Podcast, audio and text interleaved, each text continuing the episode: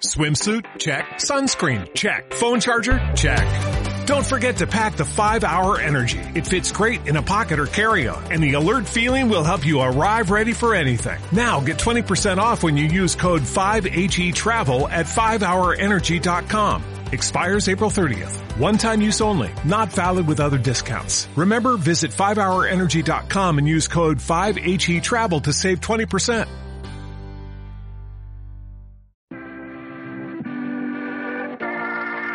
91 533 1851.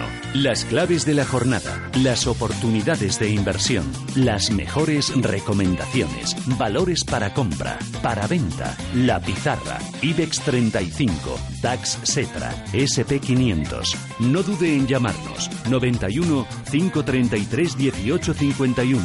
Consultorio de bolsa en cierre de mercados en el que ya saludamos a José Lizán, gestor de Auriga. José, ¿qué tal? Buenas tardes. Hola, muy buenas tardes. Al otro lado del teléfono está Alberto Iturralde, analista técnico independiente. Muy buenas tardes, Alberto. Muy buenas tardes. Bueno, IBEX 35, otro pasito atrás, José. Selectivo español se encuentra rondando mínimos alcanzados tras la corrección registrada desde los máximos de mayo. Pero claro, en, en comparación vemos, por ejemplo, DAX alemán ha recuperado en el mismo periodo más de un 5, Francia alrededor de un 4,5, Eurostox 50 en la misma sintonía. ¿Por qué esta descorrelación entre unos y otros?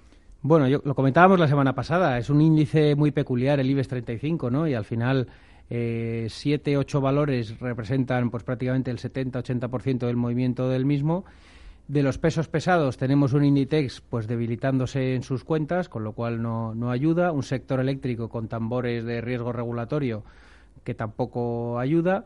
Eh, tenemos un Mafre con un profit warning y tenemos eh, una telefónica muy anodina y el único sector que está algo más fuerte a nivel internacional y, a nivel del año es el sector bancario, eh, pero aún así está inmerso en un movimiento de consolidación, en un proceso correctivo de las subidas post-Brexit que han sido brutales. No nos olvidemos que el Santander hacía 3,07 y a pesar de la corrección actual pues está en 5 y pico, ¿no? O sea que, que al final pues eh, eh, se explica por la composición de nuestro índice. Al final eh, con un índice que no va a acompañar, con una telefónica pues que no está demasiado bollante, con un sector bancario en consolidación, que yo creo que es el que debería ser capaz a medio plazo pues de, de volver a reenganchar la tendencia alcista y un sector eléctrico muy tocado, pues es muy difícil que el IBE suba, ¿no? O que lo haga mejor que el resto de plazas. Y yo creo que, pues al final, siempre es un índice que es un verso suelto o un, o un índice que va muy por libre por su eh, o, mala ponderación o por su composición o porque realmente en España, pues a día de hoy no hay grandes multinacionales para tener otra composición del índice, tal y como está configurada mm. la formación del, del IBEX 35, ¿no? Pero esa es la realidad y la explicación de por qué está más flojo que el resto, junto con un riesgo político, evidentemente, que esta semana pues, pues está, está lastrando un poco al selectivo español. Alberto, ¿podría buscar apoyo el IBEX en los 10.000? Sí, esa es zona natural del soporte. Técnicamente los 10.000 son clave. De hecho, gráficamente, si eh, acudimos justo a marzo de 2017, vemos que en el último tirón alcista de nuestro índice comienza justo en los 10.000, un hueco importante. Y eso lo que conlleva es que seguramente en el retroceso que está haciendo, en la caída, ese punto sea de soporte.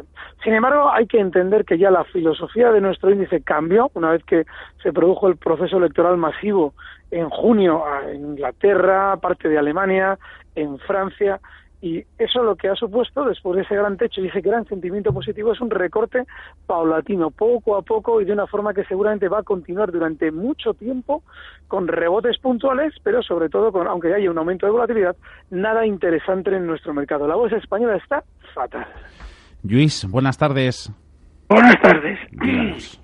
Eh, mire, quisiera preguntarle al señor Iturralde el, estoy en Dolce Post con un beneficio de un 6%, con una cantidad considerable invertida. En Fresenius, poca cantidad y perdiendo un, un 8. Y ayer como entré en American Express. Me gustaría que me dijera, me los analizara. Y si fuera de España hay alguna cosa que le parece para entrar, que me lo diga. Un saludo, Luis. Eh, Bolsa española está fatal. Miramos a Alemania, por ejemplo, y a estos valores, Alberto. Pues sí, eh, Deutsche Post sigue muy alcista. El problema que hay con Deutsche Post y en general con todo el mercado es que ya tiene que empezar a ir frenando poco a poco. Lo hemos comentado, yo lo he comentado estos días que una vez que terminara el proceso electoral en Alemania ah. íbamos a ver que todo lo que subía dejaba de hacerlo por lo menos temporalmente. Y Deutsche Post, desde luego, lo ha hecho perfecto. Ya hoy ha tenido un primer movimiento bajista para empezar ya a asustar. Y ahí insisto, yo creo que hay que hacer caja en valores que han funcionado, sobre todo en Alemania, precisamente por aquello de las elecciones, han funcionado especialmente bien. No significa que vayan a recortar y que debamos plantearnos salidas, pero sí que ya no vamos a encontrarnos con los movimientos que habían realizado hasta ahora. Así es que yo, en el caso de Deutsche Post, lo que haría sería ya empezar a plantearme salir. Fresenius, ese no había que haber estado nunca. Es un valor que no debe estar en nuestra cartera desde que ya comenzaba a renquear a partir de junio, pues bueno, hay que plantearse aplicar un stop y salir. Fue súper alcista en el largo plazo sigue siendo alcista, pero desde luego que con las caídas tan fuertes que ha tenido durante estas sesiones no hay que estar. Y en American Express hay algo muy importante y es que American Express aparentemente es un valor muy alcista si tenemos en cuenta la subida que ha realizado desde 2016, desde febrero. Sin embargo, se encuentra ya en una zona de resistencia a partir ya de julio de 2014. Frenaba las subidas ya en el punto que va a ir alcanzando durante estas sesiones. Esta zona 90 dólares, cierra ahora mismo, eh, eh, está American Express justo cotizando en 88,45 y ya no hay que estar en el valor. Y si buscamos un valor de la bolsa europea, yo estas semanas he venido comentando repetidamente el caso de Airbus. Airbus es un valor en el mercado francés que está fenomenal, seguramente va a continuar durante estas semanas hasta zonas de 82. El stock tiene que estar en 76, cotiza en 78 con 78 ya y cada vez se va haciendo más tarde. Mm. Seguimos mirando fuera de España. Hoy empezamos así. Alberto en Twitter, en arroba C Mercados. Eh, Alberto, este oyente, nos pregunta José dos valores portugueses, la papelera Semapa y, y la petrolera Galp. Si pueden ser buena compra. Bueno, eh, yo creo que hay que diferenciar el momento del ciclo de una y otra, ¿no? La pasta de papel, lo estamos viendo aquí en España con tanto el papel craftliner como la pasta de papel que es más ENCE, ¿no? En España, pues están en plena subida imparable, lo que es la materia prima y los precios que trasladan los fabricantes tanto de, cartones como de papeles a, a sus a sus clientes y eso se está traduciendo pues en un movimiento espectacular de todo el sector de papel y, de paper and packaging que se llaman habitualmente no no solo en España sino Smurfit también está retomando su senda alcista pues un montón de papeleras lo están haciendo muy bien. Navigator ha retomado su senda alcista que es la antigua Portucel en Portugal. Eh, sí que es verdad que ese mapa la subida fue espectacular eh, en los últimos tres cuatro años eh, pues prácticamente triplicando de valor eh, empezó un proceso correctivo igual que todo el mercado, pues allá por la primavera, ¿no? Por el mes de mayo, cuando hicimos un techo en los mercados y, ha tenido un proceso de retroceso.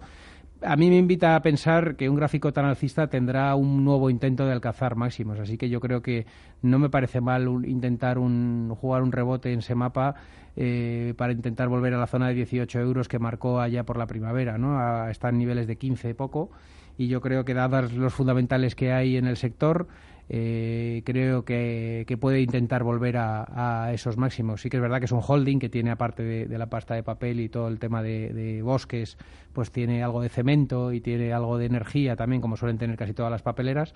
Pero bueno, lo, principal del negocio es eso. Y dado que el ciclo continúa en un buen momento, no me parece, no me parece una, mala, una mala cosa, ¿no? Eh, consultas también en WhatsApp 609-224-716, aprovechando que sobre bancos acaba de confirmar Santander a la CNMV el resultado de su última emisión de bonos contingentemente convertibles en acciones. Son los famosos y conocidos Cocos. Lo adelantaba esta mañana, creo recordar, Europa Press. Eh, el importe ha sido de esos mil millones de euros con ese cupón anual del 5,25%. No es sobre Santander, sobre el valor en el que nos preguntan en WhatsApp. Alberto, nos piden soportes para entrar ya en BVA. En BVA.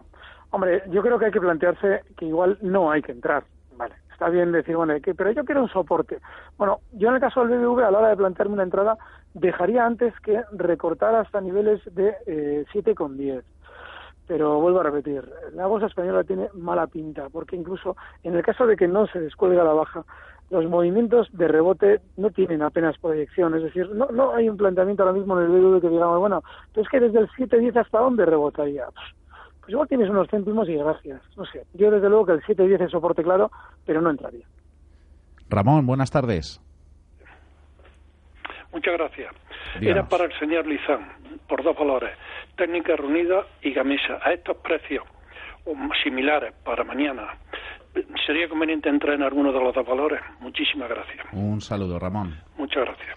Bueno, dos cuchillos cayendo, ¿no? De, a mí, técnicas reunidas, la verdad que me parece que, y enlazo un poco que hemos dejado a medias la pregunta anterior de Galp, ¿no?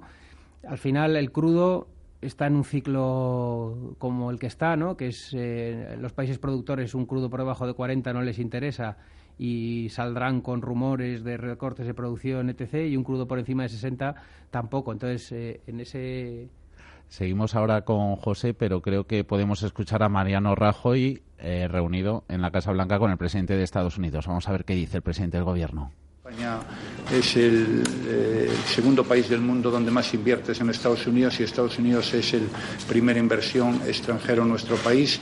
Formamos parte de la OTAN, eh, tenemos una buena colaboración en materia de defensa y lucha contra el terrorismo y yo espero que esta visita pues sirva eh, para conseguir el objetivo que todos pretendemos, que siga habiendo crecimiento económico, que siga habiendo empleo, que nuestros pueblos cada vez se entiendan más y mejor y que sigamos trabajando en defensa de la libertad, de la democracia y de los derechos de todos los ciudadanos, particularmente contra los terroristas.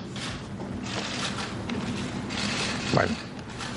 Son primeras impresiones en esa reunión en la Casa Blanca. Mariano Rajoy Donald Trump. Recuerden que habrá rueda de prensa conjunta con el presidente de Estados Unidos sobre las ocho menos cuarto de la tarde, hora española. Retomamos, hablábamos de técnicas reunidas, José. Pues eso, que al final el ciclo del crudo está en el mejor de los mundos en un, en un momento lateral, ¿no? Los precios del crudo. Entonces, bajo ese escenario, todo el capex de las petroleras, lo estamos viendo día a día, se está enfriando y eso está traduciendo que en contratos de técnicas reunidas, pues eh, haya incluso contratos que o se recortan en su dimensión o que se retrasan, o, eh, etc. Si a eso le unimos unos márgenes a la baja más cercanos a cuatro que a cinco y medios que tenían en el pasado, pues eh, es el cóctel perfecto para que la visión de técnicas reunidas, al menos para los próximos 12 meses, pues no sea demasiado optimista, a pesar pues, de que nos ha tenido acostumbrados a una cartera de pedidos espectacular. Pero bueno, yo creo que el ciclo lo tiene muy patas arriba tanto en márgenes como en, como en visibilidad del CAPEX de las petroleras, como para aventurarnos a, coger ese cuchillo cayendo. ¿no? yo creo que Gamesa, independientemente de que sigue con su goteo a la baja, para mí se han pasado de frenada. O sea, yo creo que,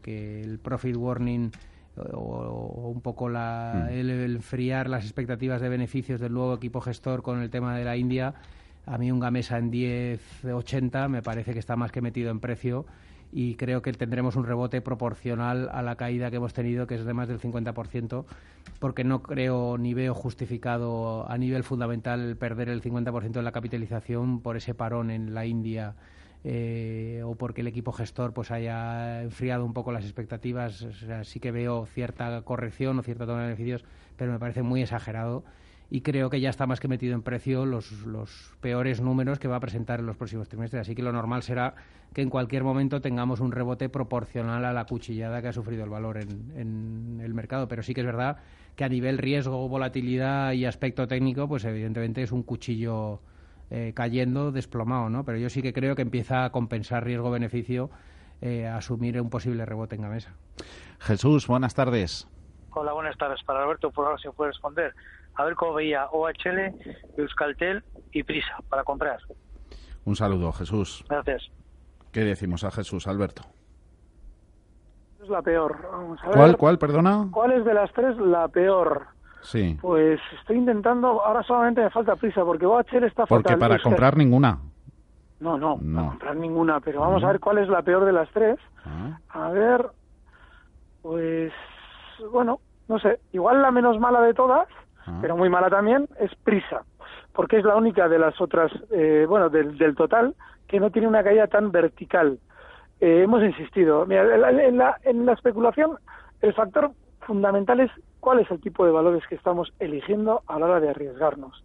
Y si ya de entrada lo hacemos en tres valores, que están especialmente, en el caso de Euskaltel y OHL bajistas, y en el caso de Prisa, especialmente aburrido y de largo plazo también bajista, yo creo que no vamos a ninguna parte.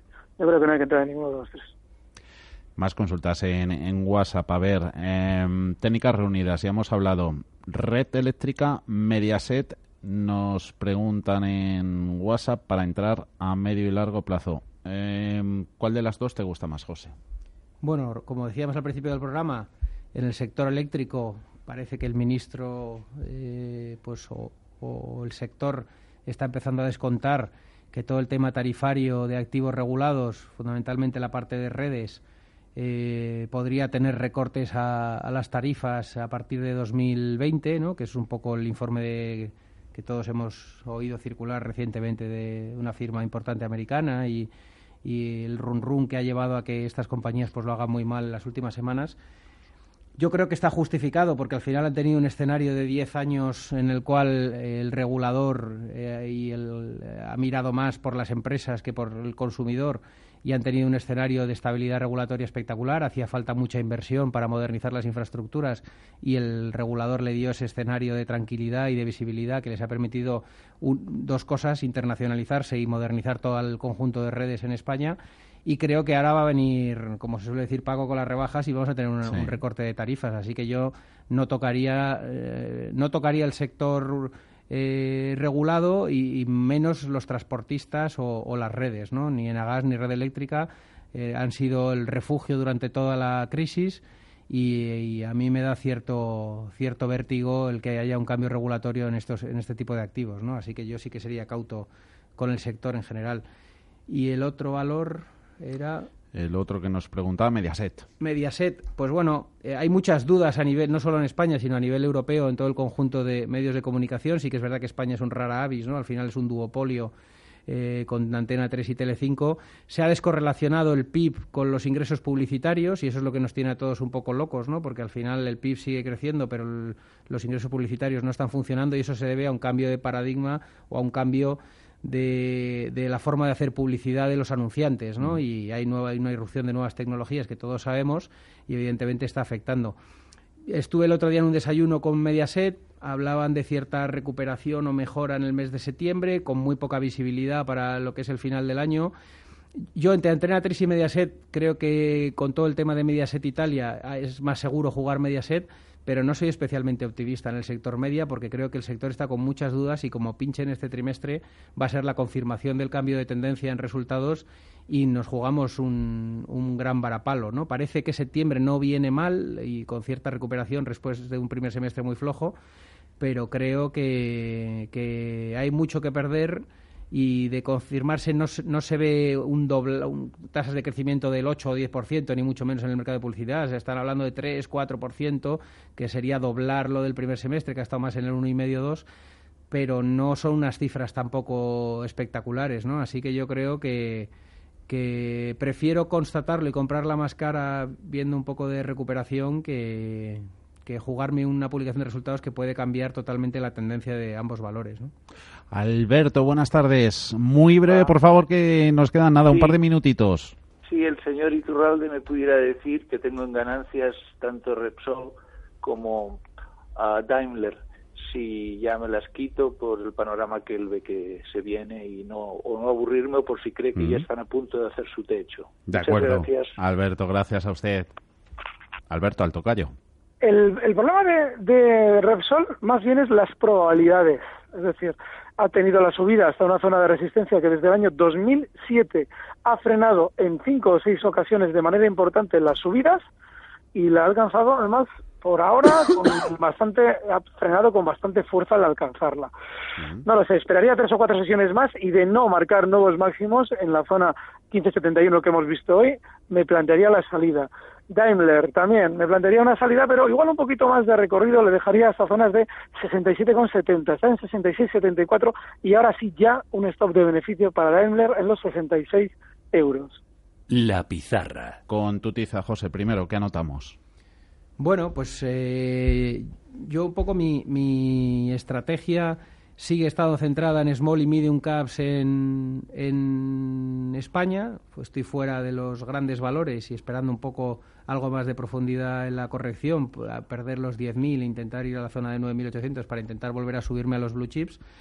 Pero nombres pues como Renta Corporación, como Alantra, siguen siendo posiciones que mantengo fuerte, fuerte en cartera, como el EGNOR, pues ese tipo de nombres que siguen con un ciclo eh, importante en resultados, que siguen bien a nivel fundamental y que creo que siguen teniendo recorrido, ¿no? Y esos son los nombres en los que mantengo mi, mi core de la cartera a día de hoy y, como digo, esperando un poco algo más de corrección para intentar repescar los, los grandes valores, sobre todo el sector bancario, que yo espero algo más de turbulencia para, para retomar la senda alcista luego. Alberto, venga, negrita y subrayado.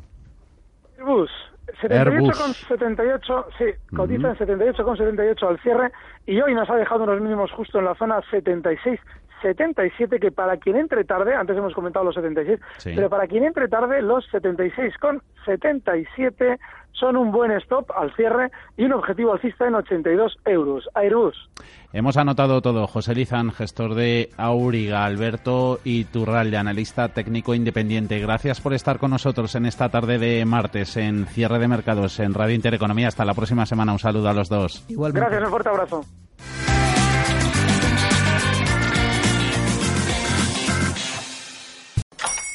Hola, buenos días, mi pana. Buenos días, bienvenido a Sherwin Williams. ¡Ey! ¿Qué onda, compadre?